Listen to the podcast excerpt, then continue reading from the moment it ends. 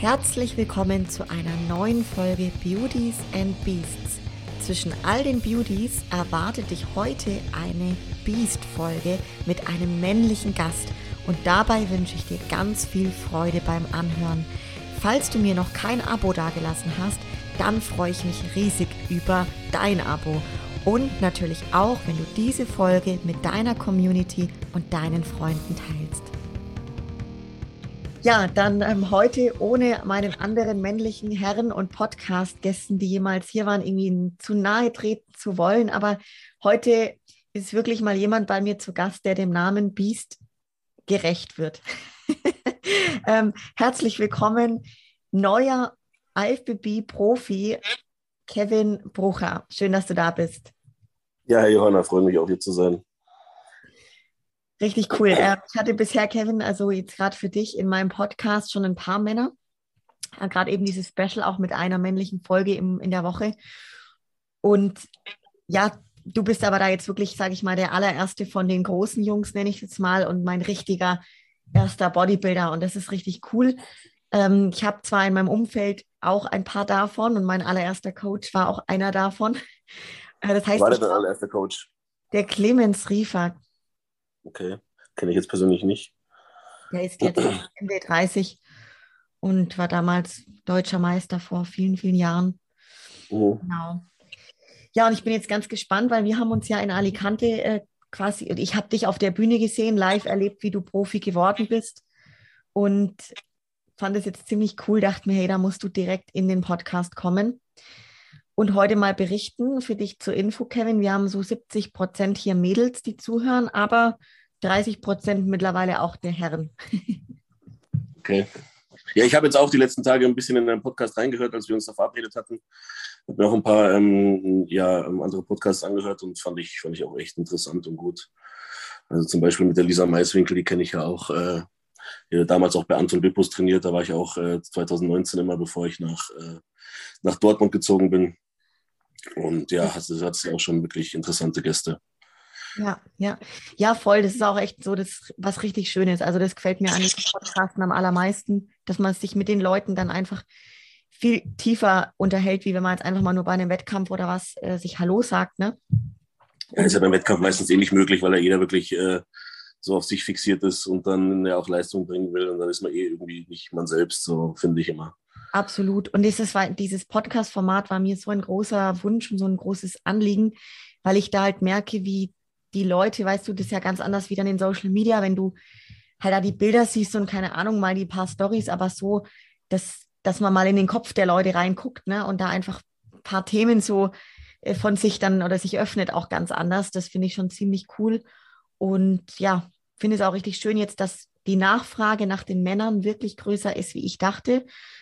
Und ich habe da auch letztens mal eine Umfrage gemacht, da waren sehr viele Anfragen auch zu richtigen, also richtigen Bodybuildern, wie Anführungsstrichen, ganz, ganz vielen wirklich namhaften Bodybuildern eben, die ich jetzt auch Stück für Stück gerne reinholen mag. Und ähm, genau.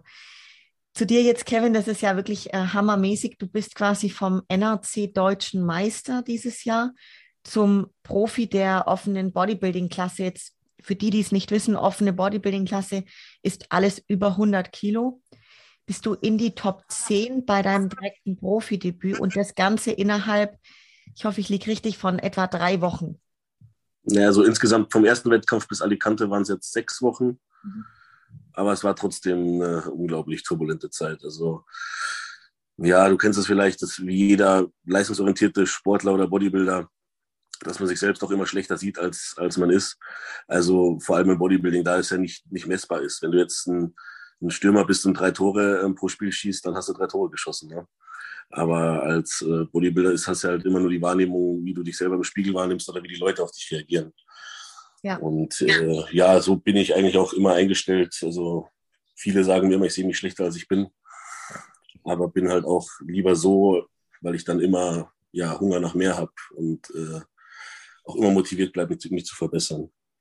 Ja, wie gesagt, insgesamt waren es dann sechs Wettkämpfe. Angefangen habe ich im, am 23. Oktober bei der Ronny Rockel Classics. Das war der erste Wettkampf dieser Art, den Ronny Rockel eben veranstaltet hat. Mit mhm. der, ja, über den NRC wurde, wurde, wurde das dann praktisch veranstaltet. Und ähm, ja, Ende war dann eben Alicante, was eigentlich gar nicht geplant war, dass ich da starte, sondern dass eher so eine Trotzaktion von mir war, weil ich äh, unbedingt fünf Wettkämpfe machen wollte und einer vor der Ronny Rockel Classic noch abgesagt wurde. Und deswegen habe ich mich dann entschieden, dann ähm, ja, Alicante noch dran zu hängen, weil ich auch noch eine Woche Urlaub übrig hatte. Wie ja. geil, wie geil. Also quasi so ein voll spontaner Trip sozusagen und diese, und dann, was da draus entstanden ist, jetzt ist ja schon ziemlich verrückt, ne? Ja, das ist immer noch unglaublich für mich. Also, wie gesagt, ich hatte mir das Ziel gesteckt, dass ich dieses Jahr die Mr. Universum gewinne beim NRC, was eigentlich schon seit, ja, seit ich angefangen habe, mit dem Wettkampfsport so mein Ziel war. Ähm, Erstmal, sage ich jetzt mal. Und äh, das war für dieses Jahr eigentlich geplant. Das hatte ich dann auch erreicht. Am 21. November war das, ja. Oder am 20. glaube ich. Und ja, gut. Und wir, wir sind dann eigentlich mit der Einstellung nach Alicante gefahren. Ähm, ähm, wir gucken mal, wo, wo ich stehe, so, ne, unter den Top-Amateuren, weil das Niveau ist beim NPC dann doch schon mal noch mal ein bisschen höher, finde ich. Ähm, vor allem jetzt in den einzelnen, einzelnen Klassen. Also ich finde, beim NRC hat jede Klasse immer ihre zwei, drei, vier Top-Athleten, die auch auf einer, auf einer DBV-Deutschen mithalten können oder auf einer NPC Pro Qualifier. Aber dann die Leistungsdichte, finde ich, steigt dann beim NPC dann schon nochmal ein bisschen. Ja, und deswegen sind wir dann da mit der Einstellung hingefahren, so einfach mal dieses Jahr gucken, sich zeigen und dann, ja, wäre das nächste Ziel dann die Pro-Card gewesen. Das hat dann aber ja, dieses Jahr glücklicherweise schon geklappt. Ja, geil. Hey, kannst du jetzt quasi beim NRC theoretisch, kannst schon noch antreten, oder? Mr. Hm, Universe nicht, boah, nicht, dass ich wüsste, weil ich habe jetzt die Pro-Card. Also ich bin ja kein Amateur mehr. Stimmt, stimmt. Und ist ja auch im Endeffekt auch nicht mehr der Reiz jetzt, ne? Also. Nee, natürlich nicht. Also wenn ich jetzt, wie gesagt, mit dem ersten Profi-Wettkampf auch, da habe ich auch wirklich Blut geleckt. Ja. Und äh, es war jetzt kein, äh, es, war, es war ein sehr starkes Feld natürlich. Jeder Profi ist, ist, ist, ein, ist ein sehr guter Bodybuilder. Aber es war jetzt auch kein Feld wie jetzt in, in Amerika, wenn ich jetzt eine ähm, äh, Texas Pro oder New York Pro oder die, die größeren Wettkämpfe halt anschaue, dann ist dann schon nochmal ein anderes Kaliber. Ja. An Konkurrenten. Ähm, ja. ja. aber wie gesagt, nichtsdestotrotz ähm, hat mich natürlich mega motiviert. Ich habe am Sonntag dann nur noch Spaß gehabt in dem Wettkampf. Ich hatte nichts zu verlieren. Äh, ich habe alle Erwartungen, die ich selbst hatte, übertroffen und deswegen der Wettkampf war wirklich sehr schön für mich. Richtig geil, hey, hammermäßig. Das wäre jetzt auch so genau ein bisschen so eine Frage, was dir da jetzt genau eigentlich durch den Kopf geht, Kevin, weil es ist ja dann so unerwartet für dich eigentlich gewesen, was da passiert ist. Und das Ganze ist ja jetzt auch noch nicht so lange her, ne? Also wie das gerade für dich so, ich kenne es halt von mir selber immer, da passiert so viel dann äh, so schnell hintereinander. Und ja. bei mir damals, 2019, ich bin auch, habe das nicht erwartet, äh, Profi zu werden. Dann ist es passiert und ich war da komplett reizüberflutet und habe da erstmal einige Wochen gebraucht. Und mich würde es halt interessieren, wie sowas jetzt bei dir äh, ist dann, ja. Ja, also bei mir ist es auch noch nicht so wirklich angekommen, denke ich. Ich meine, so langsam realisiert man das. Aber ja, wenn man sich vorstellt, dass also ich habe halt wirklich so als, als 16-, 17-jähriger Junge angefangen zu trainieren und mit dem wirklichen Ziel, Profi-Bodybuilder zu werden. Ich war damals auch überzeugt, dass ich das vier Jahre später schaffen werde, wenn ich nur genug tue. habe dann auch wirklich so bescheuerte Sachen gemacht, wie wirklich ein halbes Jahr lang sechsmal am Tag Reis mit Hähnchen umgesalzen und alles, weil das, ja, das bedarf so nach dem Motto. Ne? und äh, ja, das hab, irgendwann habe ich dann halt realisiert, dass das doch nicht so leicht ist. und äh, ja, aber wie gesagt, dann ähm, ja, hat man ja irgendwo immer so den Traum. Habe dann auch zwischendurch so Phasen gehabt, wo ich gesagt habe, ja, schaffe ich eh nicht, äh, kann ich mich nicht etablieren, warum da jetzt äh, ähm, die Pro-Card anstreben, wenn es nicht ausreicht und so, habe ich wirklich auch immer ein paar Selbstzweifel gehabt. Und äh, deswegen ist es für mich jetzt ja nochmal ein krasseres Gefühl, weil es halt jetzt doch dann irgendwie passiert ist. Ne? Und äh, ja, so empfinde ich das. Ja, ich, ich glaube, es ist auch, wie du sagst, noch mal krasser gerade äh, deine Formulierung, wie du es selber gesagt hast, wenn man es nicht direkt vermutet hat, dass man das jetzt an dem Tag schafft, ne? oder sich nicht konkret gesagt hat, oh, ich muss da jetzt oder ich will da jetzt die Profikarte holen, sondern so wie du reingegangen bist und dann ist es passiert, ist es schon, ja, dann einfach nochmal was sehr, sehr, sehr Besonderes. Richtig geil. Du hast auch gerade schon erzählt von deinen Beginnen mit 16, 17 Jahren, was ja schon jung ist, wenn ich jetzt, ich habe bei dir gesehen, du bist 29 Jahre jung und ich sag ja. mal, jetzt hat, wenn man ins Fitnessstudio blickt oder in viele Studios, ne, dann sieht man ja gerade die 15, 16, 17-Jährigen schon massiv am Trainieren. Jetzt, wenn ich aber zurückgehe zu deiner Zeit, glaube ich, war das noch nicht so gang und gäbe. Wie, wie war das bei dir, Kevin? Also viele von uns fangen ja auch irgendwie mit dem Sport so an, weil sie bestimmte Komplexe haben, weil sie, keine Ahnung, zu klein, zu dick, zu, zu dünn sich mhm. fühlen. Und wie war das bei dir damals? Ja, also bei mir war das so, ich habe da wirklich äh, auch alleine angefangen, jetzt ohne irgendwelche Freunde. Wie du schon sagtest, haben das da auch ähm, weniger Jugendliche praktiziert ähm, wobei es da auch schon langsam am Kommen war. Und äh, ja, habe dann, wie gesagt, dann für mich alleine angefangen. Ähm, auch noch völlig planlos und habe dann natürlich auch viele Fehler gemacht, habe mir dann wirklich 30 Kilo äh, Gewicht angefressen innerhalb von einem Jahr, was natürlich keine Muskulatur war. Ne? Ja, und äh, bin dann letztendlich dann zu meinem ersten Trainer gekommen, der mich da äh, der mich da dann erzogen hat und auch äh, gedrillt, gedrillt hat, sagen wir es mal so, ähm, um äh, ja dieses Mindset zu kriegen. Also dieses, das muss einem ja erstmal beigebracht werden, finde find ich, oder man muss das lernen, dass man da wirklich ähm, na, das alles so, so nebenbei macht. Ich meine, man muss, man muss ja auch noch arbeiten, sich um, ja, ums, ums sonstige Leben kümmern. Und ähm, ich finde dieses Mindset, dieses, äh, ähm, dass man wirklich wie eine Maschine funktioniert in der Vorbereitung. Ich finde, das, das, das, das lernt man dann. Das habe ich dann, wie gesagt, durch meinen Trainer damals gelernt. Und ja, bin dann immer weiter vorwärts gegangen. Er hat mich dann auch ähm, zum NAC gebracht. Ähm, ich wollte eigentlich damals auf DBV starten, weil äh, das ist ja dann doch der, ähm, ja, ja, ich sage jetzt mal, es gehen mehr Leute zum NAC als zum, äh, zum mehr Leute zum DBV als zum NAC. Und äh, ja, er hat mich dann eben dazu gebracht, wofür ich auch sehr dankbar bin, weil ähm, weil ich dann auch so ähm, ein paar Erfolge einfahren konnte. Also ich weiß, wenn ich jetzt in meiner ersten Saison beim, beim BBV gestartet äh, wäre, dann ähm, ja, da wäre nicht mehr viel, äh, viel gegangen so nach vorne. Da wäre ich äh, unter die letzten Plätze auf jeden Fall, weil ich halt relativ dünn war dann mit, mit 78 Kilo oder so. War ich dann da mit, mit 19 auf der Bühne. Und äh, ja, und so habe ich mich dann halt immer da hochgearbeitet, bis ich dann, wie gesagt, ähm, ja, mir dieses Jahr dann da den größten Titel eigentlich sichern konnte. Ja, mega krass. Das heißt, du warst dann nach ungefähr zweieinhalb Jahren Training etwa das erste Mal auf der Bühne. Was war denn das für eine Klasse damals? Ja, ich sage jetzt mal nach zweieinhalb Jahren richtigen Training mit, wo, wo man wirklich äh, zielorientiert trainiert. Also trainieren tue ich, habe ich, trainiert habe ich schon ein bisschen länger. Und das war damals die Juniorenklasse. Also die ging damals bis 21, als ich angefangen habe, und die wurde dann erweitert bis 23. Mhm. Und ich habe dann auch meine letzte Juniorensaison mit 23 gemacht. Äh, ja, da habe ich, glaube ich, den fünften Platz auf der Mr. Universum dann gemacht als deutscher Meister. Ja, und dann ging es 2017 dann weiter, weiter zu den Männern. Also ich habe eigentlich immer so im Zweijahrestakt bin ich immer gestartet. Ja, ja, cool. Wie war das damals? Hattest du so außer jetzt deinem Trainer und Coach sonst Leute bei dir, wo du gesagt hast, das ist jetzt so wie ein Vorbild oder die ziehen dich da so ein bisschen mit noch oder ich meine mit so jungen Jahren und damals, wenn es nicht so viele Leute im Studio waren? Im Umfeld, das macht ja dann schon was mit einem, wenn, wenn, du da sagst, diese, dieses Mindset, das verändert ein Jahr dann schon auch irgendwo in gewisser Weise, diesen Lebensstil dann so zu leben. Und hattest du mehr Leute um dich herum, die das gemacht haben, damit es dann für dich auch gut funktioniert hat? Oder warst du da voll der Einzige und hast halt einfach dein Ding durchgezogen?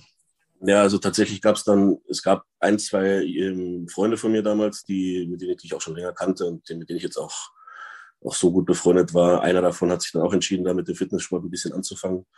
Jetzt überhaupt nicht auf Bodybuilding-Ebene, aber man hat sich halt ausgetauscht. Also er hat äh, auch das gleiche Interesse gehabt äh, an, an, der, an, am, an Fachwissen und sowas und auch am Training. Ähm, aber so wirklich dann äh, ins Extreme rein bin dann wirklich nur ich. Und das hat dann auch darin geendet, dass ich mich dann ja da auch wirklich teilweise wirklich abgeschottet habe. Also ähm, in meiner Juniorenzeit war es auch ja relativ schwierig, das zu finanzieren. Aber ich habe dann äh, eine Ausbildung nebenbei noch gemacht als Elektriker auf dem Bau und habe dann nachmittags, also ich habe Freitag nur halbtags gearbeitet, habe dann aber nach dem, also habe dann nach der Baustelle trainiert. Dann habe ich äh, vier, fünf Stunden noch im Fitnessstudio gearbeitet und Samstag, Sonntag dann auch noch mal im Fitnessstudio gearbeitet von 10 bis 16 Uhr und dann mein Training eben umgebaut. Ähm, jetzt, ähm, ja, und äh, mein Training eben da rum, drum gebaut Und deswegen hatte ich auch gar, gar keine Zeit so für, für großartig äh, andere Sachen. Ich meine, du weißt ja, was da noch nebenbei ansteht, hier ähm, dann eben äh, Mahlzeiten vorbereiten und so weiter. Und äh, ja, auch relativ, habe ich, ich habe auch versucht, relativ viel Schlaf zu bekommen alles. Und äh, ja, so habe ich mich dann da wirklich abgeschottet und das eigentlich relativ alleine durchgezogen und, und, und Kumpel, Kumpels halt dann nur mal so ab und zu gesehen. Ja. War, war zu der Zeit auch Single, wirklich drei Jahre und habe da wirklich dann, äh, ja, wirklich mein Ding durchgezogen. Aber man sieht, so funktioniert es halt auch. Ne? Ich meine, wenn du jetzt halt heute mit 29 zurückblickst zu der Zeit, würdest du denn irgendwas anders machen oder würdest du es genauso durchziehen? Ähm, also ich habe mittlerweile gelernt, dass ich, äh, dass ich das beides verbinden kann. Also mein, mein sozial, also mein, mein soziales Leben und, äh, und Bodybuilding. Und früher war ich halt sehr, sehr der Meinung, dass alles andere weggeschoben gehört und dann sowieso nichts, äh, mhm. nichts Gewinnbringendes äh, einbringen kann dann in den, in den Weg, den man dann da gewählt hat. Ähm, ja, ist schwer zu sagen. Also ich würde sagen, auf jeden Fall so ist es, ähm, auf jeden Fall, ähm, so kann man auf jeden Fall die krassesten Erfolge bringen. Aber irgendwann brennt man halt auch aus, weil man dann auch irgendwann einsam wird oder ja, dann wie gesagt, mit einer Partnerin ist auch nochmal vieles schöner, wenn man dann die richtige gefunden hat. Und ähm, ja, aber generell würde ich schon sagen, in der jungen Zeit hätte ich es nicht anders geschafft einfach. Also ich würde es, denke ich mal, wieder genauso machen. Weil ich, wie gesagt, dieses Abrichten auf dieses Bodybuilding, das bringt einen dazu, dass man das dann irgendwann nebenbei machen kann. Also früher war eine Vorbereitung auch für mich immer so ein Riesending. Ah, keiner durfte mich ansprechen und äh, ja, muss immer ganz besonders Rücksicht nehmen. Ne? Man kennt es ja. Also man ist ein richtiges äh, asoziales A-Punkt Punkt eigentlich. Ne? Und ja, das muss man halt, finde ich, mit der Zeit lernen. Oder ich muss es zumindest lernen. Es gibt wahrscheinlich Leute, ich weiß nicht, wie ist das bei dir? Eigentlich genauso. Also ich war zwar jetzt nie so die, ich habe es jetzt nie an anderen Leuten rausgelassen. Also mir haben die Leute immer eher gesagt, so, hä, wie bist du immer noch so gut drauf und keine Ahnung. Aber ich kann auch sagen, ich habe wirklich eine Zeit lang schon probiert, diese Scheuklappen aufzuziehen, weil einfach diese starke Veränderung bei mir damals, auch im Kopf dann, ne, dass ich gemerkt habe, boah, ich hatte sau viel Einheiten, bei mir musste erst mal sau viel weg, so körperlich. Ich war echt in einer ganz, ganz, ja, wie jeder auch, der halt mal anfängt, in einer ganz anderen Ausgangsform, ne. Und ich habe da auch einen ordentlichen Drillcode gehabt, wo ich für ich sehr dankbar bin. Der hat mir sehr viel gelehrt. Und ich hatte da manchmal ein paar Einheiten am Tag. Ähm, und ich habe dann irgendwann gemerkt, boah, ich kann nicht mehr so die, sagen wir mal, liebe kleine Johanni von nebenan sein, die mit jedem den Plausch hält zwischen den Übungen. Ich habe wie du im Fitnessstudio auch gearbeitet, neben der Schule, neben dem dualen Studium, dann auch quasi immer nebengejobbt. Und die Leute kannten mich so, oh, die, die redet immer, ich habe schon immer gern mit Leuten kommuniziert, aber ich habe dann gemerkt, scheiße, ich brauche für alles hundertmal so lang, das geht nicht mehr. Der Tag hat nur 24 Stunden. Und dann wurde ich anders und das genau das, was du vorhin gerade gesagt hast, da habe ich mich auch wieder gefunden. Also das stößt dann bei manchen halt oder stößt manchen auf. Ne? Die verstehen das nicht, die können das nicht nachvollziehen und somit ähm, wird der Kreis dann einfach kleiner. Und das musste ich auch in jungen Jahren dann für mich einfach lernen, damit umzugehen. Das fand ich am Anfang ganz komisch, weil ich dachte, wieso sind die Leute so zu mir, nur weil ich mein Ding machen will, einfach durchziehen will und das gerade da voll die Leidenschaft für entwickle. Ähm, und dann habe ich aber irgendwann gemerkt, das ist wohl immer so, wenn, wenn man was durchzieht, wenn man bei irgendwas dann auch Erfolge und so hat, dann gibt es Leute, die feiern das und es gibt Leute, die ähm, hätten es vielleicht entweder das auch gern oder reagieren da halt einfach negativ drauf. Ne? Ja. Und, ja, ich finde aber auch die Leute, die, die Leute, die dann da bleiben, sind auch dann die, die wirklich, äh, die, die es wirklich wert sind, sage ich mal, äh, Freunde genannt zu werden. Voll. Und das ist genau wie du sagst, es bleiben halt Leute hängen und das ist so, wirklich der Kern und das ist was ganz Besonderes. Und auch weil du gesagt hast, dann in der Vorbereitung, die ersten Jahre, 100 Prozent genau, was du gesagt hast, so, da war eine Vorbereitung, was riesiges und so nahezu wie so ein unzubewältigender Berg. Und man dachte sich, wie geht das, wie schafft man das? Und jetzt so äh, für Außenstehende und irgendwelche Laien, ne, sagt man so, ja, das läuft alles automatisch ab, weil man einfach so drin ist und so eine jahrelange Routine hat. Ne? Ja. Und da ist ja, man wird ja auch, man wird dann auch ruhiger. Ne? Also ich habe mir auch früher den Kopf zerbrochen, dass immer irgendwas, also habe immer Angst gehabt, dass irgendwas schief geht oder so. Das habe ich heute auch noch äh, in gewissem Maße, aber da muss ich auch sagen, da habe ich meine Frau dafür, die ist dann sozusagen mein zweiter Kopf. Voll gut. äh, dass sie dann da auch mir viele Sachen so kopftechnisch abnimmt. Also ich finde immer Kopfbelastung ist das Schlimmste bei der Vorbereitung. Ich kann von mir aus drei Stunden trainieren und vier Stunden Cardio machen, das ist mir egal. Aber immer diese Kopfbelastung, dass man dann immer, ja, das musst du noch machen, das hast du vergessen. Und Voll. Ja, gerade international, wenn du dann unterwegs bist, das ist dann auch immer so eine andere Hausnummer, hast du auch immer Angst, dass irgendwas schief geht. Absolut. Also, hast, du da, hast du da, Kevin, also immer jemand mit dabei? Ich glaube, immer deine Frau, oder? Ja, also früher war es, wie gesagt, mein Trainer damals. So natürlich so zu Juniorenzeiten und das erste Männerjahr noch. Und äh, ja, von dem habe ich mich, oder wir haben uns dann getrennt, sag ich mal, der Trainer und ich, weil äh, da gab es ziemlich privat ein bisschen Unstimmigkeiten, sage ich jetzt mal. Auch was, was dann eher Partnerschaften angeht und sowas. Einfach, äh, ja, Punkte, die man nicht gleich gesehen hat, wo man dann gesagt hat, ja gut, dann äh, hm. muss ich jetzt auch schauen, was mir dann wichtiger ist. Ja. Ähm, nee, und jetzt, ja, seit 2000, äh, 2019 habe ich jetzt immer meine Frau dabei. Und ja, das funktioniert auch ganz gut. Ich habe mir 2019 dann, habe ich mit Anton Pilpus zusammengearbeitet, also der hat mich praktisch vorbereitet. Aber der war jetzt nicht immer bei den Wettkämpfen dabei, so wie es halt ja heute auch gängig ist, dass die Coaches jetzt nicht immer dabei sind, sondern man kriegt dann seine Anweisungen. Ja. Und meine Frau war dann die Betreuerin auch 2019 schon sozusagen. Ja, und dieses Jahr habe ich das äh, dann selbst gemacht, weil es für mich am besten war. Mit äh, tatsächlich halte ich das auch für das Allerbeste, wenn man so einen Job hat mit Schichtarbeit, dass man das äh, ja, dass man vieles auch dann selbst, selbst macht, wenn man das Wissen hat. Also ich bin Mensch, ich, immer, ich lese immer alles nach, ich äh, versuche immer den Körper mehr zu verstehen, ähm, immer, äh, immer mich weiterzubilden.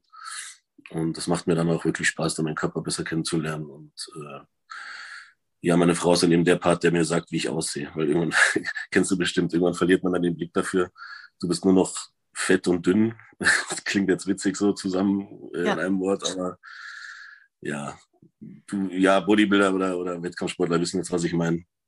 Ähm, ja, und sie ist dann immer so der Part zu sagen, so, ja, red dir kein Mist ein, du bist voll und du bist prall und du bist besser und mach so weiter. Oder wenn dann der Punkt kommt, dass ich sage, oh nee, ich werde zu dünn, ich muss mehr essen, dann sagt sie auch, ja, zieh doch nochmal zwei Tage durch oder so. Dann ja. ist das auch meistens der, der richtige Weg. Ja, mega schön, dass ihr da auch so ein richtig gutes, eingespieltes Team dann mittlerweile auch seid. Ne?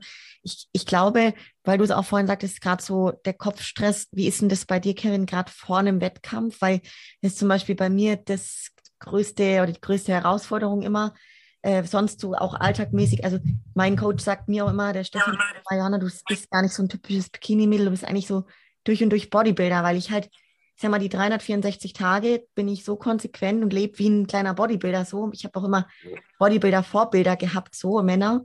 Und dann bei dem Wettkampf ist so quasi eine andere Welt, wo ich halt in eine Rolle reinschlüpfen muss, die ich eigentlich nicht so bin. Und das fällt mir halt extrem schwer. Und da fängt der Kopfstress schon sehr früh an davor. Und das macht natürlich was ja mit der Form. Und dann laufe ich schnell mal gerne zu oder, oder ja, oder kann beim Laufen, weißt, bin nicht so fällt mir halt eh schwer, mich wie so eine Frau da oben schön zu bewegen. Aber da der Kopf, der spielt eine enorm große Rolle und es kann von mir, bei mir innerhalb zehn Minuten kann dieses Mindset auf die Bühne drauf laufen, das kann gut sein, das kann passen oder halt gar nicht. Wie, wie ist es bei dir so? Bist du da total ruhig oder? Also bei mir ist es so, sobald ich in der Halle bin, bin ich eigentlich relativ ruhig. Sobald ich in der Halle bin, wir haben nochmal einen Formcheck gemacht und ich weiß, dass ich meine Topform bringen kann, dann bin ich eigentlich relativ ruhig. Außer, dass ich mich dann zusammenreißen muss, dass ich nicht zu viel esse, weil ich dann immer das Gefühl habe, alle sind breiter und praller als ich. Nee, aber ich freue mich jedes Mal wirklich richtig auf die Bühne und ähm, ja, aber ich denke mal, der, der, der Unterschied liegt daran, dass ich halt jetzt nicht irgendwie äh, mich so verhalten muss, wie ich eigentlich nicht bin. Also ich bin gerne auf der Bühne, ich bin gerne Rampensau. Das sieht man auch am, am Posing dann, welcher Bodybuilder das wirklich gern hat, auf der Bühne zu stehen oder wem es dann so ein bisschen unangenehm ist. Also ich finde, da muss man schon so ein bisschen auch der Bühnentyp dafür sein. Damit wollte ich jetzt nicht sagen, dass du das nicht bist ähm, oder so, aber ich kann halt, ja, gerade jetzt, wo ich ein bisschen schwerer bin mittlerweile, ähm, und äh, kann ich auch das sein, was ich eigentlich will. Also so, Voll. ja, Mar Markus Rühl, Markus Rühl-Style auf der Bühne so ein bisschen. Ja. Ähm, ja, das genieße ich dann auch immer auch richtig. Also, wie gesagt, also ich bin auch da relativ stressresistent.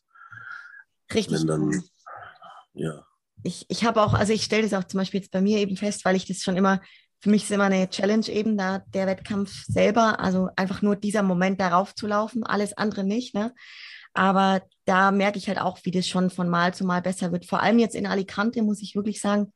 Es war für mich dieses Jahr das zweite Mal dort oben. Und das war dann für mich schon wieder ein bisschen angenehmer, weil ich das schon kannte dort alles. Ne? Und da habe ich auch wirklich das erste Mal Sorry, gemerkt, alles gut, da habe ich so gemerkt, boah, jetzt macht es mir langsam auch ein bisschen Spaß richtig, ne? das zu genießen. Und ich glaube, das ist halt so geil, wenn du dann irgendwie, wie du sagst, hey, boah, du, dir macht es echt richtig Bock, darauf zu gehen. Die Stimmung ist geil und dann kommt es gleich natürlich ganz anders rüber, ne? Ja. Ja, was, was, was, was, ich, was ich auch finde, was ich sagen wollte, ist, ähm, dass man von Wettkampf zu Wettkampf sicherer wird pro Saison. Also ich war bei meinem ersten Wettkampf diese Saison, war ich beim Posing relativ unsicher, war auch sehr aufgeregt, habe dann auch viel geschwitzt, zu viel gegessen davor dann auch noch, weil ich dann nicht auf meine Frau gehört habe, habe dann mehr gegessen, habe dann äh, eine, ja, eine Wampe geschoben, ne? so ein Ranzen.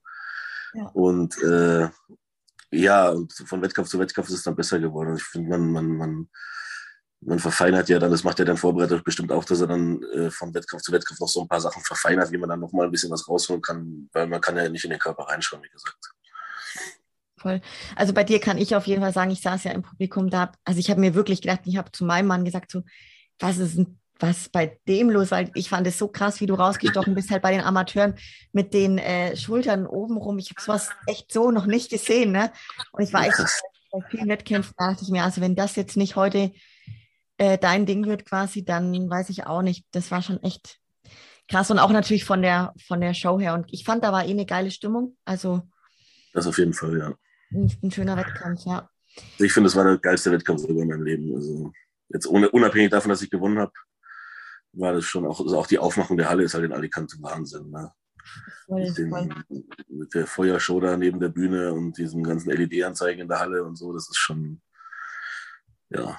Absolut. Auch beim, beim, NRC, äh, beim NRC, beim NPC nächstes Jahr dann, äh, da kommen wir dann nachher gleich noch zu, wie es bei dir weitergeht. Aber alle Wettkämpfe, die ich jetzt beim NPC gemacht habe in der Profiliga, das waren dieses Jahr vier Stück, waren wirklich jeder für sich Wahnsinn von dieser Location, von der Aufmachung. Das habe ich nie und ich habe auch schon beim DPV viele Wettkämpfe gemacht.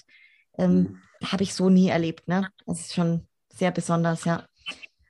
Mm, du hast vorhin schon gesagt, du bist ja beim NRC gestartet und hast du also quasi für dich dann auch gesagt, du willst unbedingt wenn es jetzt mit dem Mr. Universe nicht klappt oder auch wenn es damit klappt, als nächstes auf jeden Fall in die NPC, weil du, weil das im Endeffekt ja das Höchste ist, was wir in unserem Bodybuilding anstreben können, oder? Ja, das, ja, das kann ich jetzt nur beantworten, so ungefähr.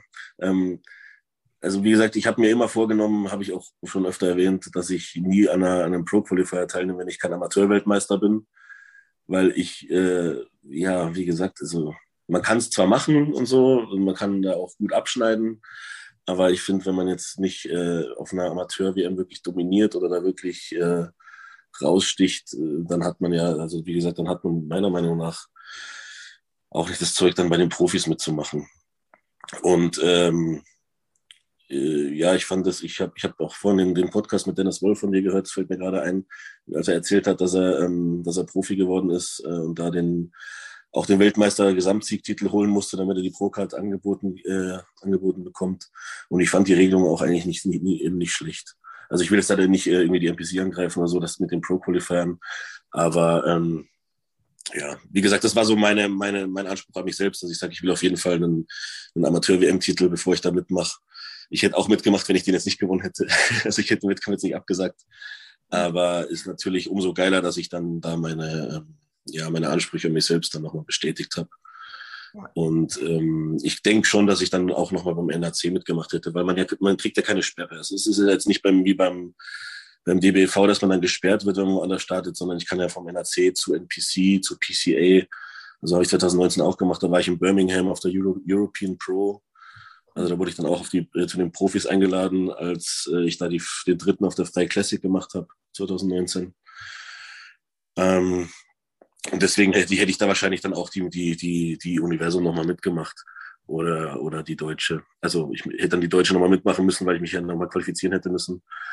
Ja. Aber denke ich, hätte ich dann schon mitgenommen, weil ich halt auch gern viele Wettkämpfe mache. Ähm, ich finde, das bringt Form, das bringt ähm, ja, Muskelqualität und äh, Also ich bin nach jedem Wettkampf eigentlich immer, immer besser, als, als, als ich davor gewesen bin.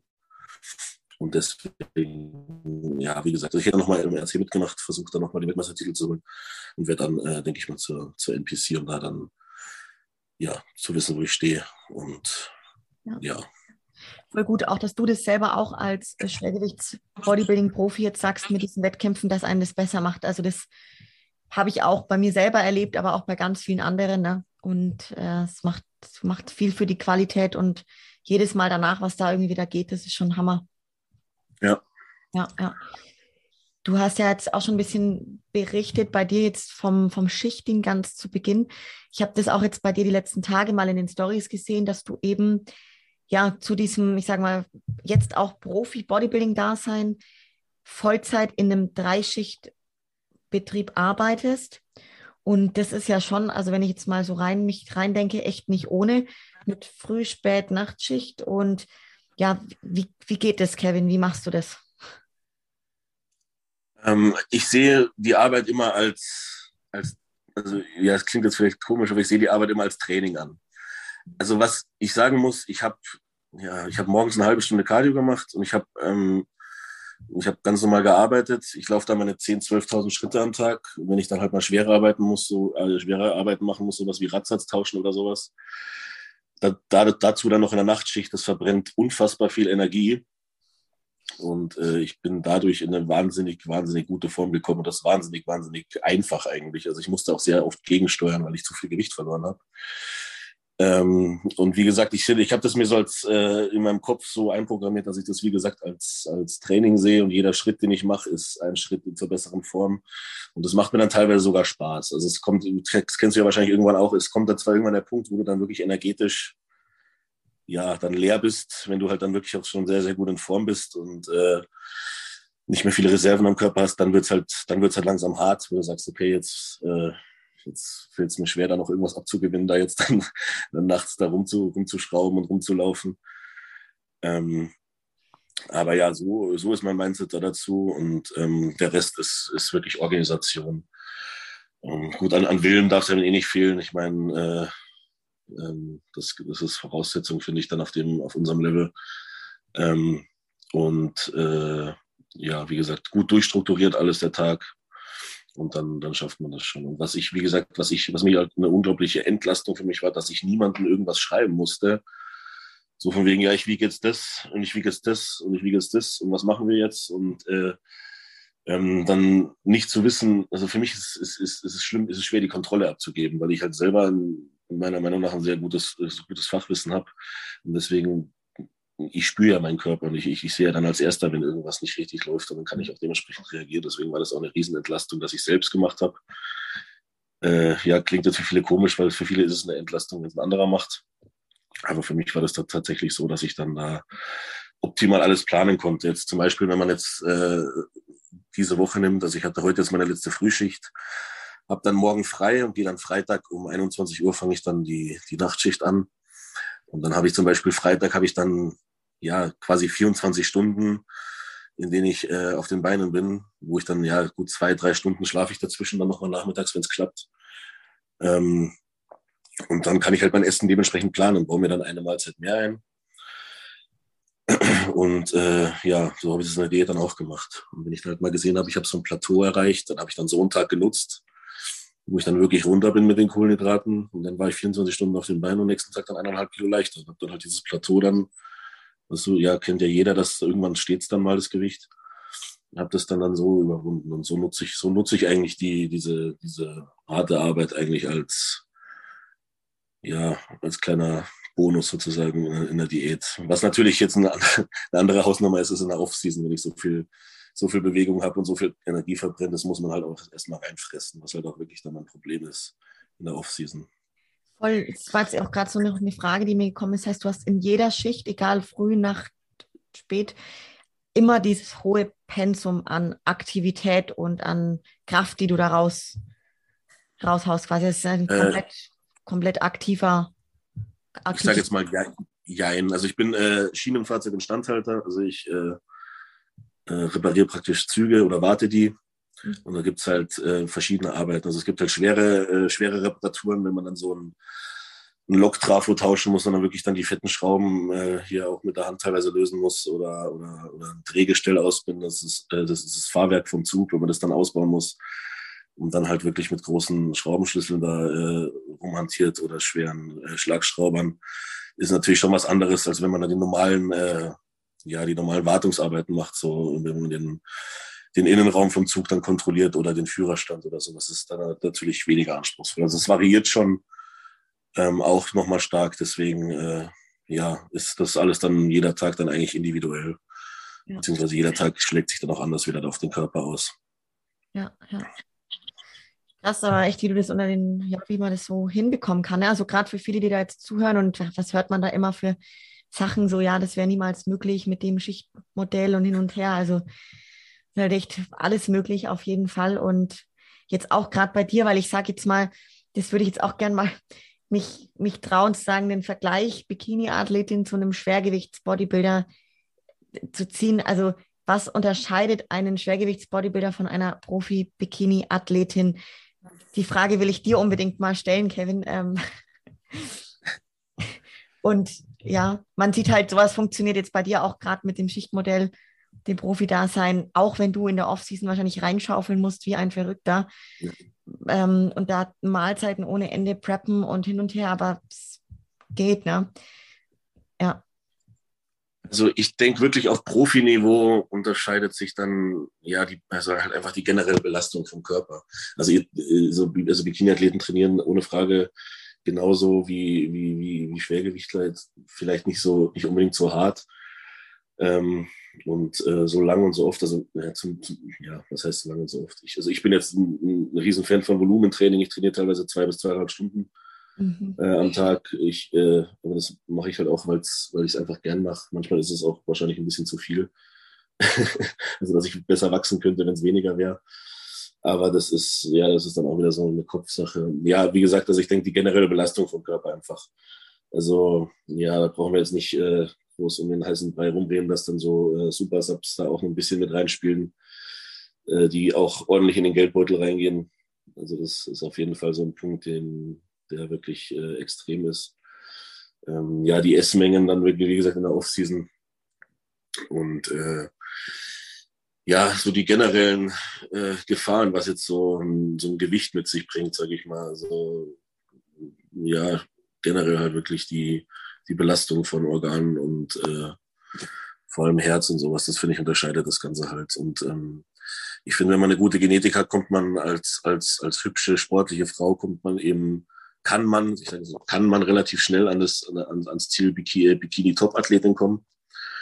Ähm, gibt natürlich auch Leute, die jetzt nicht das Glück haben mit, mit so einer Genetik und die dann äh, eben auch länger trainieren müssen. Also, also gibt auch Mädels, die da dann eben länger arbeiten müssen dafür. Und äh, aber es gibt halt einfach auch so, wie gesagt, so genetische Wunder, die dann äh, mit 24, 25 auf Mr. Olympia stehen und da dann auch noch in die, in die, in die Top-Platzierungen kommen. Und ähm, im Schwergewicht gibt es das auch, aber selbst die müssen dann, äh, selbst die Supergenetiker müssen dann ein bisschen da hochkommen, finde ich schon, ja. schon ein klein wenig mehr Opfer bringen ähm, in verschiedene Richtungen. Auf jeden Fall. Wenn du mal in die Offseason denkst, wie ist es bei dir? So, was für ein Gewicht hast du da so als Maximum gehabt in der Vergangenheit? Das ist bei mir eigentlich gar nicht so hoch. Das ist bei 117 Kilo auf 1,75. Okay. Ja. Also ich habe die Vorbereitung sogar angefangen mit 114 nur und stand dann mit 106 Kilo auf der Bühne. Ähm, ja, ich, ich, ich ziehe das so auf, dass ich in der, in der Vorbereitung dann auch wirklich ähm, wirklich noch wachs. Ich muss aber auch dazu sagen, dass meine Offseason jetzt der, im letzten Jahr nicht so gut lief. Ähm, ja, bezüglich wegen Lockdown und sowas, das hat mich natürlich auch alles ein bisschen demotiviert. Ich habe mir natürlich, ich habe mir ein Home Gym angeschafft, also ein richtig hundertprozentiges Home Gym, wo ich wirklich alles machen kann, bis, bis 300 Kilo mit Plate-Loaded Maschine und alles Mögliche. Und, äh, aber wie gesagt, meine Motivation ging dann doch flöten. Dann isst man nicht so gut und dann ist es schon wieder, wieder nicht 100 Prozent. Ne? Und äh, ja, als dann die, die Studios aufgemacht äh, haben, wieder, hat sich das dann auch wieder ein bisschen gebessert. So habe ich wieder ein bisschen mehr Motivation bekommen, habe mich dann ein bisschen mehr an, an, Sachen gehalten, wieder, wieder besser gegessen. Und ähm, ja, bin dann so in die, in die, in die Diät dann praktisch reingewachsen. Und so finde ich das aber auch am besten. Also ich finde, ich würde das nie, nie wieder machen, dass ich in der Vorbereitung wirklich äh, vor der Vorbereitung in der Offseason wirklich 100 Prozent gebe äh, und dann direkt in die Vorbereitung gehe, sondern ich würde immer wieder erstmal vier, vier, sechs, sechs Wochen wieder ein bisschen vom Gas gehen, um dann Vollgas in die Vorbereitung zu starten und dann nochmal ein bisschen was rauszuholen. Ja, ja, voll. Jetzt gerade auch mit dem, mit dem Lockdown, mit dem Home Gym dann, das trainierst du jetzt aktuell auch in deinem Home Gym oder gehst du auch noch ins Studio dann? Also ich gehe ins Studio ganz gern. Ähm, ich, ich nutze das Home Gym so als äh, ja, äh, Ersatz kann man nicht sagen. Ich nutze das als Trainingsmöglichkeit, wenn ich jetzt zum Beispiel Nacht, Nachtschicht habe. Ähm, und also Nachtschicht hatte und dann eben nicht mehr nicht, nicht so viel Zeit habe, ähm, weil wenn ich dann, äh, ich stehe nach der Nachtschicht so um 14 Uhr auf spätestens und dann, äh, ja, dann frühstücke ich schön, äh, muss erstmal wach werden, weil ich finde, nach der Nachtschicht ist man dann immer noch mal ein bisschen verklatscht, so, das ist nicht wie, nicht wie wenn man am normalen Morgen aufwacht und ähm, ja, dann gehe ich gerne ins Home Gym einfach, muss keine Tasche packen, muss keine Leute sehen, ähm, kann da einfach schnell mein Ding durchziehen und kann dann wieder äh, wieder essen und dann vielleicht nochmal eine, noch, noch eine Runde schlafen. Und äh, so nutze ich das dann aktuell sehr gut. Und es gibt mir halt auch eine unglaubliche Sicherheit, dass äh, ja, wenn die Welt wieder durchdreht und die Studios wieder zugemacht werden, dass ich dann äh, nicht verdammt bin, nichts zu tun. Weil das waren ja teilweise die schlimmsten vier Wochen, als ich das Home Gym noch nicht hatte und dann gedacht habe, ich sitze das aus. Haben, glaube ich, viele gedacht. Und äh, ja, da will ich, also da will ich, wie, es gibt unglaublich viel Sicherheit im Kopf, dass ich da unabhängig von den Nachrichten jetzt, ähm, dass da keine Welt für mich zusammenbricht, wenn die jetzt sagen, die Studios sind zu. Voll gut, ja, richtig, richtig gut. Hast du ein Home Gym oder, oder wie hast du das gemacht? Nee, ich hatte glücklicherweise das Privileg und die Möglichkeit, in einem Gym zu trainieren. Ne? Ja. Und das war echt, aber es war, ich habe es ja von so vielen Leuten dann mitbekommen und ich glaube, hätte ich das nicht gehabt, dann auf jeden Fall hätte ich auch einen kompletten Home Gym eingerichtet. Äh, mit zum Beispiel mein erster Coach, von dem ich vorhin berichtet habe, ist auch mittlerweile ein sehr guter Freund. Der hat sich auch, der kommt aus dem kleinen Städtchen, wo ich her bin. Der hat sich auch wirklich ein Home Gym eingerichtet, wo ich sage, der kann da fast mittlerweile einen Beitrag für verlangen ähm, und die Leute ein, also reinholen, weil es echt mega ist. Also gibt es echt ein paar Leute, die sich da richtig geil eingerichtet haben und das wäre bei mir auch, hätte ich das nicht gewusst, so durch, durch die Möglichkeit, die ich gehabt habe, dann hätte ich das auch gemacht, weil da einige Wochen ohne, ohne das Training so, das hätte ich auch nicht kopftechnisch nicht ausgehalten. Der Form, wahrscheinlich hätte es gar nicht so den großen Schaden gebracht, aber es ist halt, ja, das, was im Kopf dann passiert, ne? Ja. Ja, ja so ging es mir auch. Ja. Du hast ähm, jetzt auch, oder wir haben schon darüber gesprochen, dass du ja auch eine Frau hast, die da voll hinter dir steht und ähm, das ist jetzt auch so ein bisschen der Punkt, Kevin, wie wichtig ist denn das für dich, dass bei deinem Lebensstil deine Partnerin bzw. deine Frau da so voll mitspielt? Ja, also ich habe gemerkt, dass es für mich unglaublich wichtig ist. Also es gibt es ja gibt mir unglaublich viel viel Sicherheit und äh, ähm, vor allem wenn man so ein Leben führt, äh, ist es auch ähm, ja ganz gut, wenn man eine, eine, richtig gute Beziehung hat, dass man halt nicht, nicht irgendwie vereinsamt. Also wie gesagt, ich bin da immer noch eher der Einzelgänger und äh, der Einzelgänger mit ihr jetzt, sage ich mal. Oder, oder, oder wir sind die Einzelgänger, so kann man es auch sagen. Ähm, nee, macht halt auch, macht halt auch äh, so einen Riesenspaß, dass man das, äh, wenn man das, das zusammen macht. Und ähm, sie, sie macht, sie kocht mir jetzt kein Essen oder so. Oder ähm, äh, hat er jetzt ähm, oder macht, übernimmt jetzt groß, große Aufgaben, sage ich jetzt mal, in, meiner, in meinem Alltag. Aber ähm, es ist halt auf jeden Fall wahnsinnig geil zu wissen, wenn, äh, wenn der Partner das äh, ja jeden kleinen Handgriff von dir eigentlich versteht und das dann auch äh, nachvollziehen kann, warum dieser Handgriff jetzt gemacht wird oder warum der jetzt dann vielleicht so drauf ist. Ich meine, jeder hat in der Vorbereitung da mal so ein paar Momente. Ich denke jetzt mal so Schwergewichtsbodybuilder, äh, beziehungsweise, also ich zumindest habe dann mal so meine Momente, wo dann wirklich mal der Schalter umfliegt und ich dann mal wirklich so ein richtiger Drecksack sein kann. und ähm, ja, es ist halt dann wichtig, dass der Partner weiß, okay, das ist jetzt gerade nicht, nicht, nicht er. Das ist äh, gerade der Druck, der Stress, äh, vielleicht äh, Befürchtungen von irgendwas, dann auch noch so ein paar hormonelle Geschichten, wo man sagt, äh, ja, da ist er gerade auch nicht so wirklich äh, er selbst. Und ähm, ich meine, das mussten wir auch lernen. Wir hatten auch schwierige Zeiten. Also es war jetzt nicht immer alles Friede der Eierkuchen, dass wir jetzt vom ersten Tag da wirklich ein Herz und eine Seele waren und einander auch verstanden haben, sondern äh, bei uns ist es so, wir sind eher ein bisschen zugleich in vielen Sachen. Wir haben ja ähm, wir haben erstaunlich viele gleiche Schwächen, sage ich jetzt mal, gleiche Schwachpunkte, auf die wir gleich reagieren oder gleich schlecht reagieren. Mhm. Und äh, ja, das hat sich aber mit der Zeit sehr, sehr gut eingespielt. Und ähm, ich war da auch immer so, dass ich da niemanden wirklich äh, so in mein Bodybuilding reingelassen habe, außer mein Trainer damals. Ich habe da immer alles, immer über allem die Hand drüber haben müssen und habe da immer auch das letzte Wort haben müssen und auch keine, ja, keine Ratschläge oder sowas. Erst, erst recht nicht von meiner Partnerin angenommen. Und das hat sich äh, ja in den letzten drei, drei Jahren, würde ich sagen, schon ähm, extremst geändert, äh, wo sie auch dadurch harte Zeiten durch musste, um das, äh, um, um, um das zu erreichen, sage ich jetzt mal. also ähm, ja, nee, aber wie gesagt, mittlerweile ist es wirklich äh, sehr schön und zu zweit macht es dann immer noch mal mehr Spaß, finde ich, als, als alleine. Und ähm, ja, sie gibt da auch immer, immer dann alles. Das merkt man halt auch, wenn einer wenn einer genauso die Vorbereitung mit dir, mit dir durchzieht, wie du sie durchziehst, also da auch mit dem Kopf dann hundertprozentig dabei ist. Und äh, ja, das war eigentlich auch eines der schönsten Sachen an dieser Saison, meiner Meinung nach, dass wir dann, dann nochmal noch mal, äh, mehr zusammengewachsen sind, obwohl wir schon verheiratet sind und alles und auch uns, äh, schon seit fünf Jahren jetzt dann mittlerweile zusammen sind. Äh, war das jetzt schon nochmal was ganz Besonderes, weil der da wirklich auch alles gegeben hat, damit ich da äh, meine Ziele erreiche. Richtig geil. Ist auch voll schön so zu hören, weil jetzt ich kann das so, würde ich jetzt mal sagen, was du gesagt hast, auch, auch berichten. Und das ist was voll Besonderes, wenn man das so mit jemandem gemeinsam durchziehen kann, auch wenn jetzt nur einer der ist, der halt dann auf die Bühne geht. Ne? Ähm, ist schon nicht so oft der Fall, ne, dass da die Leute dann so zusammengeschweißt sind, sage ich jetzt mal als Team und es so gut funktioniert. Und vor allem auch, wenn es mal eben nicht ganz so leicht ist, wie du jetzt selber ja berichtet hast, ähm, weil es halt diese Situation dann bestimmt geben mag. Ist es so, dass deine Frau auch, ich glaube, sie macht auch Wettkämpfe, oder? Ja, sie macht auch Wettkämpfe, jetzt in der letzten Zeit weniger aktiv, weil sie dann auch ähm, eine Umschulung gemacht hat für einen anderen Job. Ähm, was, das, was 13 Monate, äh, war eine 13-monatige Umschulung und das hat ähm, sehr viel Zeit in Anspruch genommen. Dann musste sie sich jetzt auch erstmal, erstmal in einem neuen Job dann zurechtfinden, ähm, was auch eine Zeit lang gedauert hat. Und ähm, sie ist äh, bis jetzt dreimal gestartet. Das erste Mal war so eine, ja, sie sagt immer so eine Nullrunde. Also sie stand einfach in schlechter Form auf die Bühne, weil sie auch den falschen Leuten vertraut hat.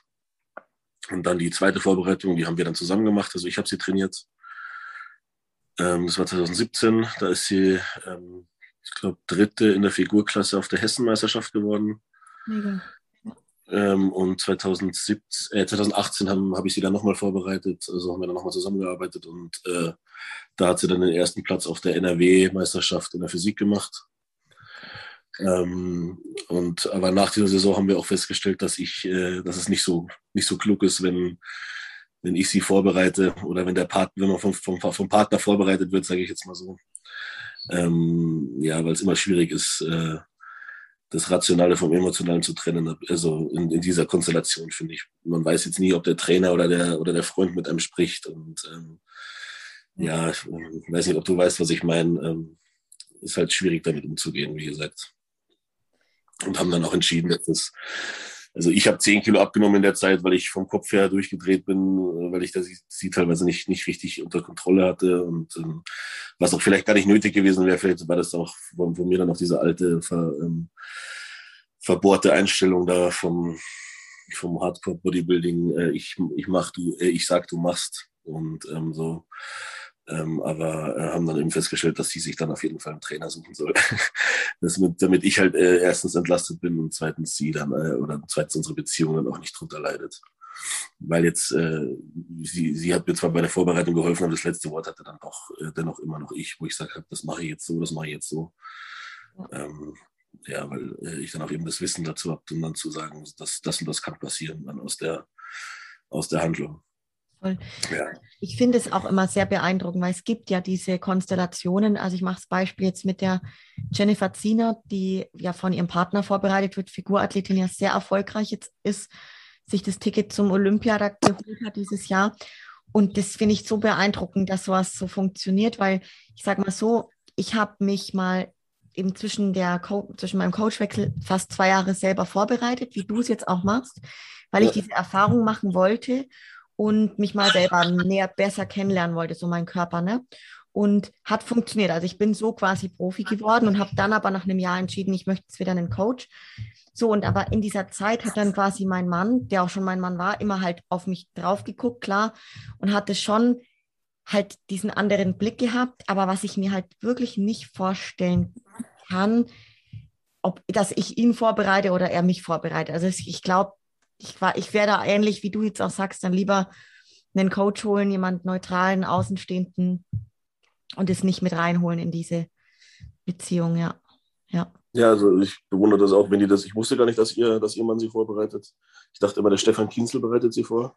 Aber ich glaube, sie ist dann nur im, im, im, im Vario-Team da von, von ESN, ne? Richtig, richtig. Ich habe mit eben ja. mit der Jenny auch einen Podcast gemacht und da berichtet sie davon. Da habe ich echt gesagt, boah, krass, also das glaube ich echt selten, dass es so gut funktioniert. Ne? Ja, den, den werde ich mir dann auf jeden Fall mal anhören. Muss man mal machen, richtig, richtig starker Podcast. Ja, genau. Hast du denn, Kevin, hast du irgendwie, ja, ich sag mal, Tipps, wo du sagst, für Partnerinnen jetzt, ne, Leute, die jetzt vielleicht gerade hier zuhören und deren Partner im Bodybuilding aktiv sind, dass man sagt, was für Tipps kannst du den Frauen vielleicht oder auch sogar Männern dann geben, was du jetzt für Erfahrungen gemacht hast, gerade in so einer Zusammenarbeit dann, wenn einer eben dieser Bodybuilder ist und die Partnerin hat damit vielleicht gar nicht so nahe Berührungspunkte. Also den, den Frauen kann ich sagen, zieht's durch. Also wenn euch der Mann was bedeutet und ihr eine, da irgendwas in ihm seht, dann sage dann sag ich, zieht's durch, weil ähm, wenn er äh, wenn er ein, ich sage es mal, ein richtiger ähm, Bodybuilding-Verliebter ist, dann ähm, wird er das auf jeden Fall äh, euch tausendmal, äh, euch tausendfach danken, wenn, wenn ihr das mit ihm durchzieht. Und in dem Fall wird es euch auch ähm, zusammenschweißen. Also es gibt, glaube ich, nichts, äh, kein besseres, besseres Kompliment als für eine Bodybuilder-Frau, wenn der Mann ihr, ihr Bodybuilding beibringen will, sozusagen. Weil das heißt, dass er dann schon wirklich was in euch sieht und dann wirklich äh, ja, sich auch vorstellen kann, dass ihr ihn weiter begleitet, weil sonst wird er sich die Mühe nicht machen. Sonst wird er wahrscheinlich nur sagen, ja, halt dich raus und ich mache mein Ding. Also nehmt das als Kompliment, würde ich sagen, zieht das durch. Ja, und an die Männer, ähm, schwer zu sagen. weil ich es mir nicht vorstellen kann, wie es ist, so jetzt kein Bodybuilding zu machen, aber eine Bodybuilding-Partnerin zu haben. Das ist wirklich sehr schwer zu beantworten für mich. Ähm, Verstehe ich. Ja. Und ich war auch noch, ich war sogar noch Bodybuilder, bevor ich meine erste Freundin hatte, also meine erste richtige Freundin, sage ich jetzt mal. Also ähm, gibt es die Konstellation so für mich äh, gar nicht. Ähm, muss ich mal überlegen.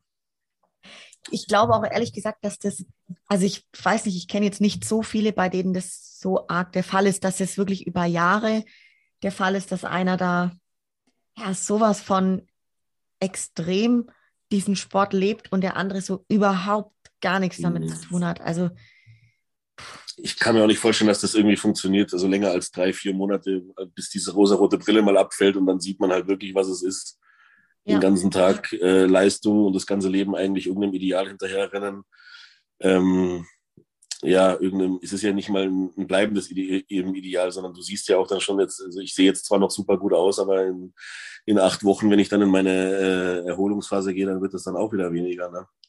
Ja. Kommt zwar dann wieder, aber ähm, deswegen so Außenstehende, es ist ja wie wenn, wenn du mit Arbeitskollegen redest. Oder, also, ich, ja, du bist im Fitnessstudio, ne?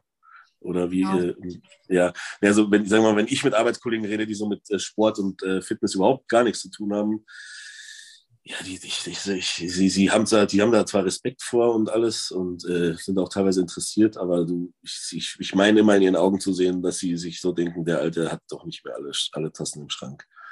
Der Voll. gibt sein ganzes Geld aus, seine ganze Zeit, äh, alles opfert der für, für das. Und dann ist, immer, ist ja auch immer noch die Frage, ja, was, was hast du jetzt gewonnen? Also das war jetzt auch diese Woche, als ich wieder zur Arbeit gegangen bin, ja, was, was, was hast du jetzt gewonnen? Hat es Geld gegeben oder sowas? Und das ist dann schon immer so, ja, irgendwie, also jetzt nicht, dass ich mir unbedingt wünsche, Preisgeld zu geben. Ich meine, Preisgeld ist immer schön, aber es ist jetzt nicht der Grund, warum ich das ja. mache. Ja. Aber es ist ja dann immer so doof zu sagen, so, ja, ich hab, bin halt jetzt äh, ja, Deutscher Meister oder Mr. Universum, habe da so ein ja, so einen großen Pokal bekommen. Der steht jetzt in meiner Wohnung für immer. oder jetzt die Pro-Card. Gut, bei der Pro-Card war es jetzt schon so ein bisschen, da konnte ich dann schon so Vergleiche ziehen, wo ich sage, ja, davor war ich jetzt äh, in, der, in der ersten Bundesliga und jetzt bin ich halt sozusagen in der Premier League. Ja.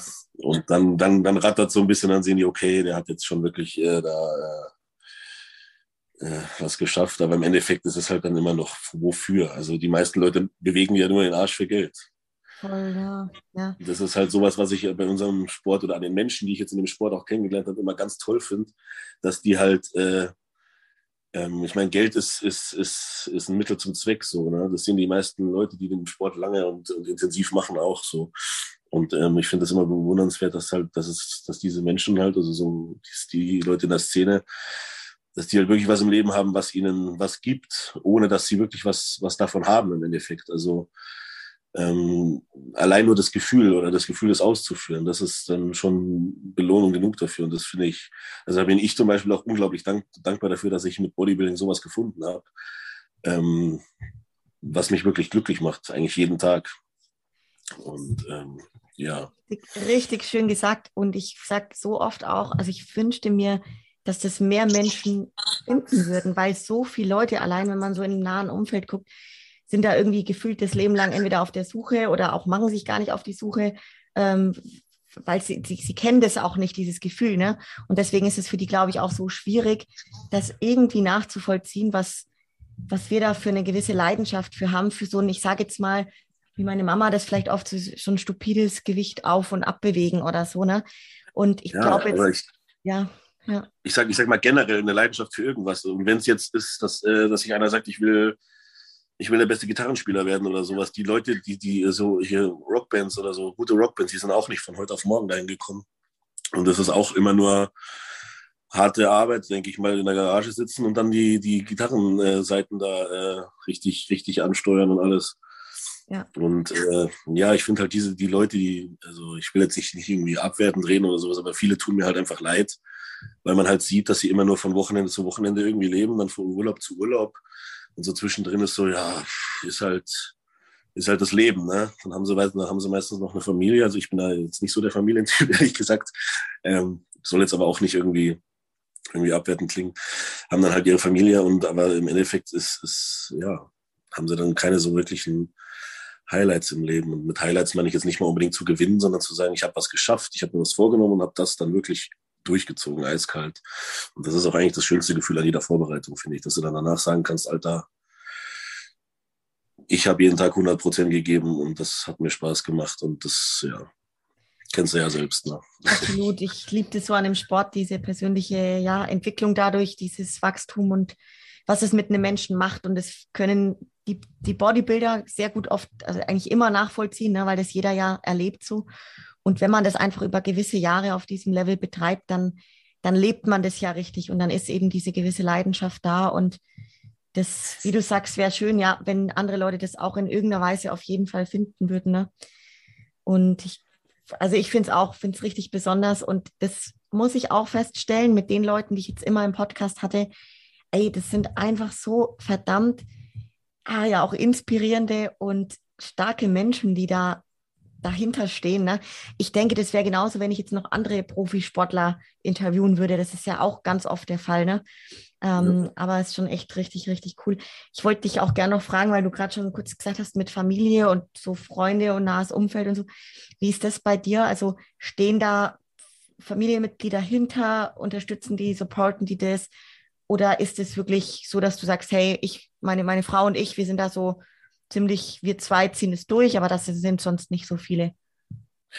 Ja, also meine Mutter hat da immer zu 100 Prozent dahinter gestanden. Also die war auch, ähm, als sie noch Junior war, war die auch auf jedem Wettkampf. Die ist sogar mit, mit, äh, mit ihrem mit ihrem jetzigen Mann äh, nach, äh, nach Polen ge äh, gekommen, nach Warschau, als ich auf der WM war, das erste Mal und hat dann, um da zuzuschauen, wirklich, also die, äh, da bin ich auch mega dankbar dafür, dass sie da immer dabei war oder oft dabei war. Jetzt, jetzt gegen, jetzt, jetzt gegen, gegen Ende war sie jetzt nicht mehr so oft dabei, weil es halt auch einfach immer, im Endeffekt ist es immer dasselbe. Ne? Also so für, für, für Leute, die jetzt da nicht so begeistert dafür sind, ist es wirklich immer nur dasselbe. Aber sie fiebert auch immer mit und hat mich da auch immer unterstützt. Das äh, äh, rechne ich ihr auch hoch an. Ähm, ja, und sonst so, ähm, also Jenny, also ich bin ja, ähm, ich komme eigentlich aus Bayern, aus Freising Und äh, ja, da wohnt meine Familie auch noch, deswegen die sehe ich jetzt nur noch ein bis zweimal im Jahr, äh, weil es halt auch zeitlich anders nicht geht. Und äh, ja, ich bin dann, als ich umgezogen bin, bin ich dann erst nach Köln gezogen, damals zu meiner Ex-Freundin. Und das hat dann aber wirklich nicht lang gehalten und bin dann, habe dann da eben Jenny kennengelernt und bin dann letztes Jahr von Köln nach Unna gezogen bei Dortmund, weil ich da dann auch, wie gesagt, den, den guten Job äh, bekommen habe, weil ich auch nicht mehr auf die Baustelle wollte. Und äh, ja, ihre Familie wohnt hier in der Gegend und äh, die akzeptieren das auch super. Also die, die, die stehen da auch dahinter und, und fiebern mit bei den Wettkämpfen, bei ihren und bei meinen und äh, haben da wirklich gutes Verständnis. Also haben da wirklich, wirklich Glück, dass die da ähm, ja so tolerant sind und das auch verstehen. Richtig, richtig schön.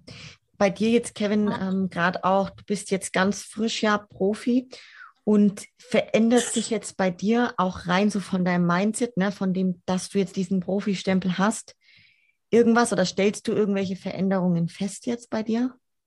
Also es hat mir auf jeden Fall einen unglaublichen Motivationsschub gegeben. Also äh, ich hatte, glaube ich, noch nie einen größeren Motivationsschub, ähm, weil ich halt auch, wie gesagt, mit den, mit den Profis dann wirklich auf der Bühne stand und dann auch gesehen habe, äh, was ich noch, was ich noch leisten muss, um da irgendwie mitzuhalten. Und ähm, ja, es ist natürlich äh, jetzt so ein Traum für mich in Erfüllung gegangen, den ich jetzt wirklich zehn Jahre lang hatte, wo ich eigentlich nicht, äh, nicht äh, gedacht habe, dass ich den erreichen werde oder so schnell erreichen werde. Und wie gesagt, ähm, mich motiviert das natürlich unglaublich, äh, ähm, jetzt äh, Profi zu sein und ähm, ja, zu sehen, äh, was ich noch leisten muss, um da mitzuhalten. Und allein so dieser, ja, dieser, dieser Status, ne, es ist dann doch so was Besonderes für mich, dass ich dann sage, ich bin jetzt wirklich Profi-Bodybuilder, jetzt muss ich Leistung bringen, das ist mein Job, Leistung zu bringen. Und ähm, ja, habe auch wirklich noch ein paar Punkte, wo ich sagen muss, da kann ich professioneller werden. Jetzt nicht unbedingt in der Vorbereitung, aber vor allem in der, in der Off-Season. Mega gut. Hast du direkt Feedback bekommen, auch von Kampfrichtern oder dir eins eingeholt oder so? Nee, das habe ich wirklich äh, ehrlich gesagt dann nicht mehr, ähm, nicht mehr dran gedacht. Also es war dann eh, du weißt ja, wie spät es dann war ähm, in Alicante, als dann der Amateurwettkampf vorbei war. Ja, und dann ich war am Heulen auf der Bühne und habe dann mein, ja, habe gar nicht gewusst, was gerade abgeht. Dann, äh, dann fragen die mich ja, nimmst du am, Pro, am Profi-Wettkampf ja, das war dann natürlich, ich muss, ich muss, mich total konzentrieren, um zu wissen, um überhaupt zu verstehen, was der sagt. Ne? Das ist nicht, weil ich so schlecht Englisch kann, sondern weil ich mit dem Kopf wo ganz woanders war. Stimmt, stimmt, ich erinnere mich, ja, ja, ja, doch. Ja, und äh, wie gesagt, dann abends dann noch die Anmeldung, dann wie läuft das jetzt alles ab, wo muss ich mich anmelden, dann muss ich da dann noch die Procard äh, bezahlen und alles und das direkt dann beantragen. Und äh, ja, nach dem Profi-Wettkampf war ich ja dann äh, nur in den Top 10, nur die Top 5 durften dann Kür zeigen und haben wir auch gesagt, jetzt äh, müssen wir los, weil wir mussten um 4 Uhr dann schon wieder aufstehen am Montag, um zum Flugzeug zu, äh, zu fahren. Eigentlich hatten wir Sonntag geplant, äh, dass das unser einziger Urlaubstag praktisch ist von unserem Urlaub. Ohne, ohne Wettkampf und ohne alles. Hatten dann schon den Kühlschrank vollgestopft mit Essen und allem. Und dann, ja, jetzt noch eine Runde. Ne? Das macht man dann dafür doch ganz gerne für das Debüt, oder? Ja. Ja, das war es wert. Also ich habe dann natürlich auch Fragen mit meiner Frau geguckt, so, ja, soll ich es machen oder nicht? Und sie dann natürlich, ja, klar, mach's und so. Und äh, ja, hat sich auch wirklich gelohnt. Also ich hätte mir richtig in den Arsch gebissen, wenn ich es nicht gemacht hätte, weil ähm, gerade dann auch mit der schönen Platzierung, wo man dann sagen kann, geil, man hat jetzt sogar so ein bisschen so im Mittelfeld äh, Platz gefunden und ist jetzt dann nicht als letzter von der Bühne als, als Neuprofi. Äh, das war dann schon nochmal ein richtig geiles Gefühl. Richtig geil, echt. Hast du jetzt gerade beim der Planung für die Offseason, also ich, oder startest du wahrscheinlich jetzt deine Offseason dann? Hm, was verändert sich da? Ist du noch mehr oder an was wirst du arbeiten? Was sind so die Pläne? Also mein Plan ist jetzt erstmal eine, ähm, so einen Rebound zu machen. Also ich bin ein Fan von, von, dem, von dem Rebound. Viele, ähm, ja, viele machen es ja nicht, viele gehen ja direkt raus in die in Erholungsphase. Ähm, ich habe das eigentlich seit, seit jeher so gemacht, dass ich wirklich dann nochmal acht Wochen drangehangen habe ähm, natürlich mit mehr Essen, mehr Schlaf, also mehr, mehr Trainingspausen und sowas. Ähm, habe meine Kalorien jetzt leicht erhöht, so dass ich wirklich vor jeder Mahlzeit noch Hunger habe. Dass ich mich auch wirklich aufs Essen freue, weil das habe ich in der letzten Offseason nämlich falsch gemacht. Da habe ich mich nämlich von Anfang an direkt zugefressen. Also jetzt nicht mit Scheiß, sondern äh, mit einer viel zu hohen Kalorienzahl, die mir dann meinen Appetit irgendwann gekillt hat. Und dann habe ich das versucht mit Flüssigernährung äh, praktisch zu kompensieren, was dann mein Appetit nochmal mehr zerstört hat. Und bin dann in so einen kleinen Teufelskreis gekommen, dass ich dann wirklich keinen Hunger mehr hatte. Und selbst wenn ich äh, zehn Stunden nichts gegessen habe, hatte ich dann keinen Hunger. Und äh, das werde ich dieses Mal schlauer machen. Ich werde eine Reverse-Diät machen, sodass mein Appetit und mein Hunger immer da bleibt und dann eben wirklich ganz langsam so in, in 100, 200 Kalorien Schritten wirklich die, die, die Kohlenhydrate dann anheben. Das mache ich jetzt dann für acht Wochen, versuche dann nochmal ein bisschen was draufzupacken und dann gehe ich äh, ja in der Erholungsphase drei bis vier Monate, werde dann wirklich mal äh, ein bisschen weniger trainieren, ein bisschen weniger, äh, ja auch ein bisschen weniger essen. Die, äh, allein um die Form zu halten, ne? wenn ich weniger trainiere, dann kann ich auch viel, äh, viel weniger essen. Und ähm, ja, werde dann so ein paar Checks machen, natürlich, äh, was ich für sehr wichtig halte, also Blutbilder, ähm, werde zum Kardiologen dann mal gehen, ähm, der dann auch wirklich meine Herzleistung bewerten kann, wenn ich dann wirklich in einer Erholungsphase bin, ohne jetzt auf Anschlag zu laufen. Das ist ja auch immer was anderes, das ist alles immer eine, immer eine Momentaufnahme. Und ja, das sind so die, äh, die Stationen, die ich so ablaufen muss, bevor ich dann sage, ich fange ich fange wirklich wieder an, dann richtig Masse aufzubauen. Und das war dann so geplant für, also wenn natürlich alles gut ist bei diesen Check-ups, dann äh, Mai, Juni, Mai, Juni werde ich dann so meine, meine Aufbauphase anfangen, die dann durchziehen bis Ende, bis Ende 2022 und will dann Anfang 23 dann in die Vorbereitung gehen für meine erste Profisaison. Ja, ja. Mega gut, klingt richtig, richtig gut. Hast du, Würdest du sagen, dass Profi-Bodybuilding auch gleich heißt, mehr Stoff reinhauen? Also ich rede da jetzt einfach mal ganz offen. Ähm, oder ist es nicht unbedingt der Fall? Würde ich auf keinen Fall sagen. Also ähm, ich bin generell kein Fan davon, sich hoch zu, hoch zu ballern, sage ich jetzt mal. Ähm, äh, ich, ich bin sogar der Meinung, dass äh, in der Offseason ähm, so wenig wie, wie möglich gemacht werden sollte. Ähm, das sagt ja auch dein, dein, dein äh, du bist beim Stefan Kienzel, ne? Genau, ja. Ja, ja es ist ja auch sowas, was der zum Beispiel immer propagiert. Also ich habe mir, ich halte den auch für sehr kompetent und, äh, und sehr gut. Ähm, ja, und bin da, wie gesagt, einer Meinung mit ihm, dass ich dann, da, dass man Offseason da relativ den Ball flach halten sollte, gut und hart trainieren sollte, gut ausgewogen essen sollte, genug Regeneration abkriegen sollte. Und dann ähm, kann man in der Rettung meiner Meinung nach dann da ein bisschen, ein bisschen tiefer ins Glas greifen, um da dann ein bisschen mehr, ein bisschen mehr rausholen zu können. Ja, ja. Voll gut. Das heißt dann 2023 so die erste richtige Profisaison. Genau. Ja, ja. Aber ich bin, ich bin eigentlich guter Dinge, dass ich da nicht, äh, nicht großartig jetzt äh, bei irgendwas da äh, ähm, na, ähm, so extreme Maßnahmen einleiten zu müssen, dass ich jetzt sage, da muss ich jetzt ja, was weiß ich, weil ich jetzt Profi bin, muss ich jetzt äh, doppelt so viel oder so. Also da bin ich äh, überhaupt nicht der Meinung, sondern ich bin eher der Meinung, dass, das, dass es einen Punkt gibt bei einem, bei einem Athleten, ähm, wo, äh, wo praktisch äh, ein Maximum erreicht ist, was man auch wirklich, was auch wirklich Sinn macht. Und ab dann wird es dann halt auch wirklich äh, sinnlos und toxisch, meiner Meinung nach, wo man dann sagen kann, ja, der, der wäre gern so gut, aber also der hätte gerne eine bessere Genetik und will das halt dann kompensieren mit dem, mit dem Einsatz. Und das, das will ich eigentlich, ähm, ja, das will ich eigentlich vermeiden. ich hoffe, mein, ja, ich hoffe, mein Kopf bleibt da standhaft. Äh, aber sonst kriege ich auch Ärger von, ja, von meiner ja. Frau.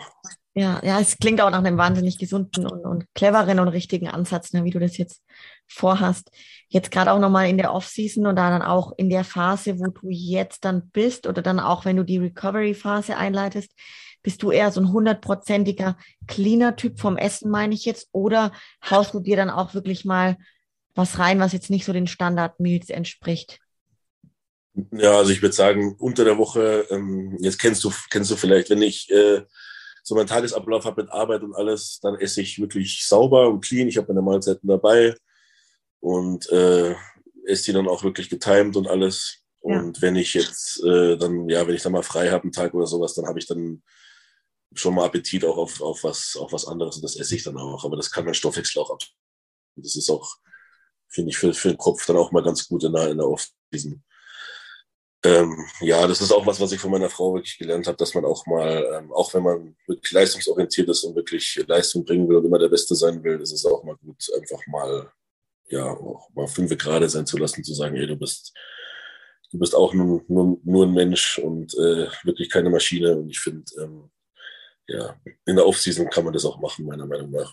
Wenn man hart trainiert und arbeitet und wirklich ein guter Sportler ist und jetzt nicht fett ist oder sowas. Ich meine, ich bin ja, ich werde ja auch gar nicht mehr fett. Also ich bin fett ist, fett ist für mich sechs, sieben Kilo über dem Wettkampfgewicht. Ne? Und, oh, das ist echt, ja, das ist echt nicht viel, ja. Ja, ist wahrscheinlich ja so versuche ich zu haben. Wahrscheinlich auch erst in den Jahren jetzt gekommen. Wahrscheinlich war das am Anfang auch anders noch, oder? Ja, also bei meiner ersten Diät habe ich 30 Kilo weggemacht. Also da habe ich mich ja, wie gesagt, ein schwerer Bodybuilder und habe dann auch so gegessen wie ein schwerer Bodybuilder. Ja. Habe mich dann von 75 Kilo auf 106 hochgefressen in einem Jahr. Und ja, und in meiner ersten Vorbereitung habe ich dann da drei, ja, es waren sogar 36, nee, nee, nee, nee, 28 Kilo habe ich weggemacht, ja. In sechs Monaten. Und das, ja, dann, seitdem bin ich dann auch nicht mehr so, nicht mehr so fett geworden, aber es ist wirklich von Saison zu Saison ist immer mehr Qualität reingekommen. Ist bei dir wahrscheinlich genauso. Also, dass man da, ähm, je länger man Wettkampfform ist, umso besser wird es dann. Absolut. Ja, bei mir waren es keine knappen 30, aber so um die 15, 16 Kilo auf meine Körpergröße. Ja. Das war auch ordentlich. Für eine Frau schon ordentlich, ja. Ja, ja. Cool. Hast du vor, ähm, Kevin, auch früher oder später, oder machst du vielleicht sogar schon so Coaching zu machen oder halt Leute auch vorzubereiten? Also ich habe jetzt tatsächlich während meiner Saison auch jemanden vorbereitet, ähm, einen guten Freund von mir, der ist aber jetzt überhaupt nicht so in Social Media irgendwie, irgendwie aktiv, also der hat nicht mal einen Instagram-Account. Und der hatte mich 2019 nach, nach der deutschen Meisterschaft, auf der er auch gestartet ist und ich auch, hat er mich kontaktiert und hat halt gefragt, ob ich da Lust drauf hätte. Und äh, habe ich dann ja gesagt, weil er mir sympathisch war und jetzt sind wir mittlerweile richtig gute Freunde. Cool. Ja, den habe ich schon gecoacht, aber ich mache das halt eigentlich immer so auf, auf Sympathieebene, weil ich, äh, ja, also ich habe ich hab jetzt auch schon mal überlegt, ob ich da irgendwie vielleicht fünf Coachingplätze oder sowas nochmal anbiete nebenbei. Ähm, einfach auch fürs Geld, ne? Ähm, und weil ich natürlich auch äh, ein gutes Wissen habe, was ich da einsetzen könnte. Aber ich bin auch gerade dabei, das so ein bisschen zu planen, damit ich das auch wirklich dann ja ordentlich mache und nicht dann hier zwischen Tür und Angel immer irgendwelche Anweisungen gebe. Aber gut, mein Tag hat halt auch noch 24 Stunden. Und das Wichtigste ist mir im Sport voranzukommen und dass ich halt meine Arbeit noch vernünftig machen kann, weil davon finanziere ich mir alles. Ja. Und deswegen bin ich da so gerade so ein bisschen im Zwiespalt, weil ähm, ja, ich, du coachst auch, ne? Genau, ich, ich, weiß halt, ja, ich weiß halt, dass es kann halt auch echt ein nerviger Job sein. Also Menschen können unglaublich nervig sein und ja, da habe ich halt auch ein bisschen Angst davor. Also ich bin auch sehr froh, dass ich nicht in der Fitnessszene arbeite, muss ich sagen. Also ich bin sehr froh, dass ich da um, weg von dem Ganzen bin, damit ich da nie die Freude dran verliere, weil ich habe, ähm, als ich dann in meiner Juniorenzeit im Fitnessstudio gearbeitet habe, habe ich halt gemerkt, dass mich irgendwann dieses, dieses mhm. Studio, ich konnte es nicht mehr sehen. Ich hatte ja, schon kurz als wenn ich in, das, in dieses, genau in dieses Studio reingekommen bin, weil ich genau, genau wusste, da sehe ich die und die Leute und die unterhalten sich dann wieder mit mir über das Wetter oder über ihre tote Oma oder was weiß ich was. Und äh, machen, was ich sage, tut sowieso keiner. Die holen sich zwar alle die Tipps ab, aber im Endeffekt, äh, ja, ist es dann alles wieder für den Arsch. Und das ist halt immer so meine Angst, die, die mir dann, dass ich, dass mir das dann irgendwie dann die Freude nimmt. Aber deswegen überlege ich mir das ganz genau, sagen wir mal so.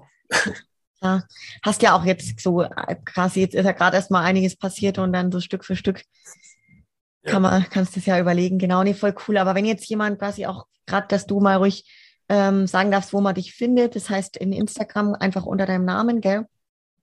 Genau, einfach unter Kevin Brucher, IFBB Pro. Da findet ihr mich, da findet ihr auch Bilder von mir und äh, ja, könnt mal sehen, wie ich so, wie ich so aussehe. Ich würde mich auf jeden Fall freuen über ein paar, paar Follower ja, werde auch in Zukunft äh, Content bringen und ähm, ja. Mega, lass dem Kevin mal ein paar Followers und, und Likes da und ich kann das sagen, ich habe jetzt die letzten Tage eben bei dir ein bisschen reingeguckt, man kriegt da schon sehr viel mit, wie so ein Profi-Bodybuilder, Schwergewichtler halt äh, seinen Alltag und zwar mit Schichtarbeit, Dreischicht und so weiter gestaltet. Die ganzen Meals und so hast du gezeigt. Ich finde es selber immer mega cool, äh, voll spannend und Da guckt einfach mal vorbei. Ich blende es auch ein in den Show Notes. Unten packe ich dich rein als Link. Und jetzt, Kevin, wenn du noch irgendwas loswerden magst in deinem quasi richtig ersten oder zweiten Podcast, glaube ich, im Leben, gell? Mein erster tatsächlich. Mega. Oh, der, ja. Torben, der Torben wird mir, der wird mir gleich eine Sprachnachricht schicken und sagen, boah, Johanna, du hast ihn vor mir im Podcast. wir machen das immer gegenseitig, dass wir uns da ein bisschen, äh, ja, ist ganz lustig. Wir mögen uns gern und du kommst jetzt sogar, heute ist Mittwoch, wo wir aufnehmen und morgen am Donnerstag würde ich dich gerne schon offiziell quasi den Leuten auf den Ohren präsentieren. Ja, klar, gerne. Mega cool. Cool.